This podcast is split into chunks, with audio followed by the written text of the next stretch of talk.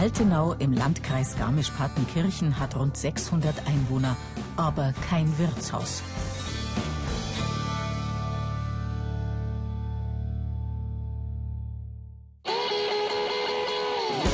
Doch damit ist Schluss. Jetzt heißt's Endspurt. In wenigen Wochen wollen die Altenauer hier endlich das Tanzbein schwingen und viele Gäste bewirten. Doch die Fremdenzimmer erfordern von Florian Besta Maßarbeit. Die Türrahmen sind schon gleich groß, aber bloß die Maueröffnungen sind nicht gleich groß.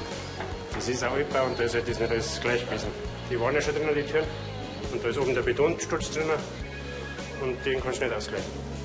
Die Schallschutztüren sind nicht selbst geschreinert. Thomas Kuschmirz hat Arbeit genug. Wir müssen die ganze Wandverkleidung in der Gaststube machen, die Eingangstüren für den Saal, Zimmer einrichten, der ganze Klarscheiß, wo der herkommt, wo keiner da denkt. Das bleibt halt an uns Schreiner, Zimmerer und die ganzen Ausbauer hängen. Der Endspurt, der wird jetzt schon einmal heftig. Also wir sind jetzt jeden Tag normal in der Arbeit und dann fahren wir auf die Nacht und bis um 10, 11 Uhr, dass da was passiert.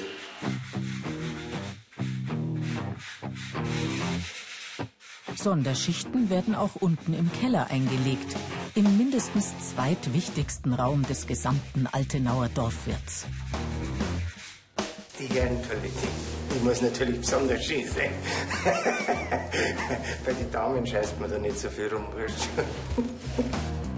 Das viele Geschieß hat Thomas Bader mal wieder den Ettaler Steinen zu verdanken. Wir müssen es halt noch ein bisschen nachschleifen, weil sie halt einen Grauschleier haben und teilweise ein bisschen die Kante noch nicht sauber ist. Das muss man halt jetzt noch nachschleifen, bevor man es einölt. Nachher. Die Frauen kommen nachmittag und dann ölen.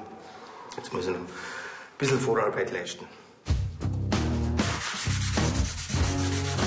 Der Damentoilette nebenan wurden freilich auch die berühmt-berüchtigten Steine verlegt. Und weil Putzen in Altenau traditionell Frauensache ist, ist Inge Segel hier zugange. Das ist halt die Abdeckung von diesem Abzugsrohr, keine Ahnung, und das war Gestern, wenn wir diese ähm, Platten noch geölt haben, ist uns aufgefallen, dass das jetzt irgendwie eigentlich auch noch passieren sollte, bevor man weißelt. Und dann habe ich das Heft an mich gerissen und gesagt, ich spachtel das jetzt schnell. Spricht's und bringt Farbe ins Spiel. Die grüne Spachtelmasse hat allerdings nichts mit der künstlerischen Ader der Holzbildhauerin zu tun. Die Herrentoilette soll zwar besonders schön werden, vor allem aber wasserdicht. Da auf der Baustelle gibt es die sogenannten ähm, Spachtelkönige. Und mit denen jetzt mitzuhalten, das ist ganz ein hoher Anspruch und ich streng mich total an, dass es annähernd abgenommen wird.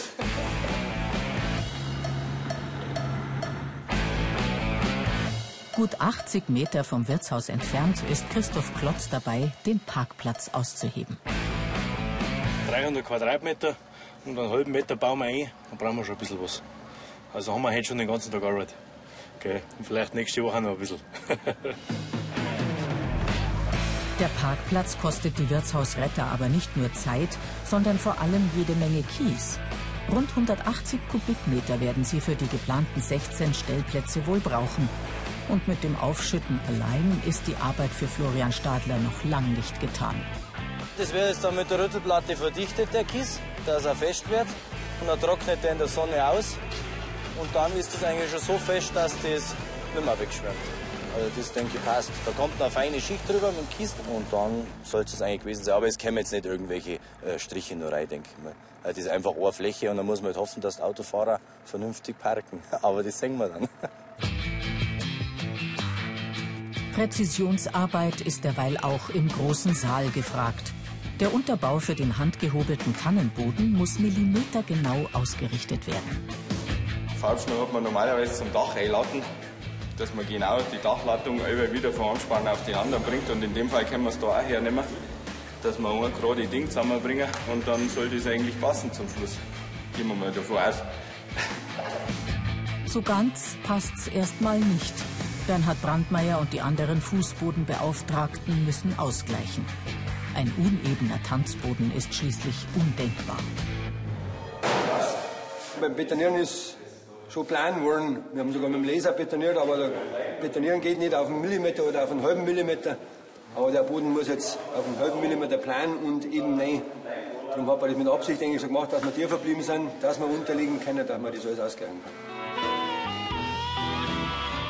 Unten im Keller hingegen ist nichts plan und wird auch nichts nivelliert. Zumindest da, wo sich Robert Sukup als Fliesenleger versucht.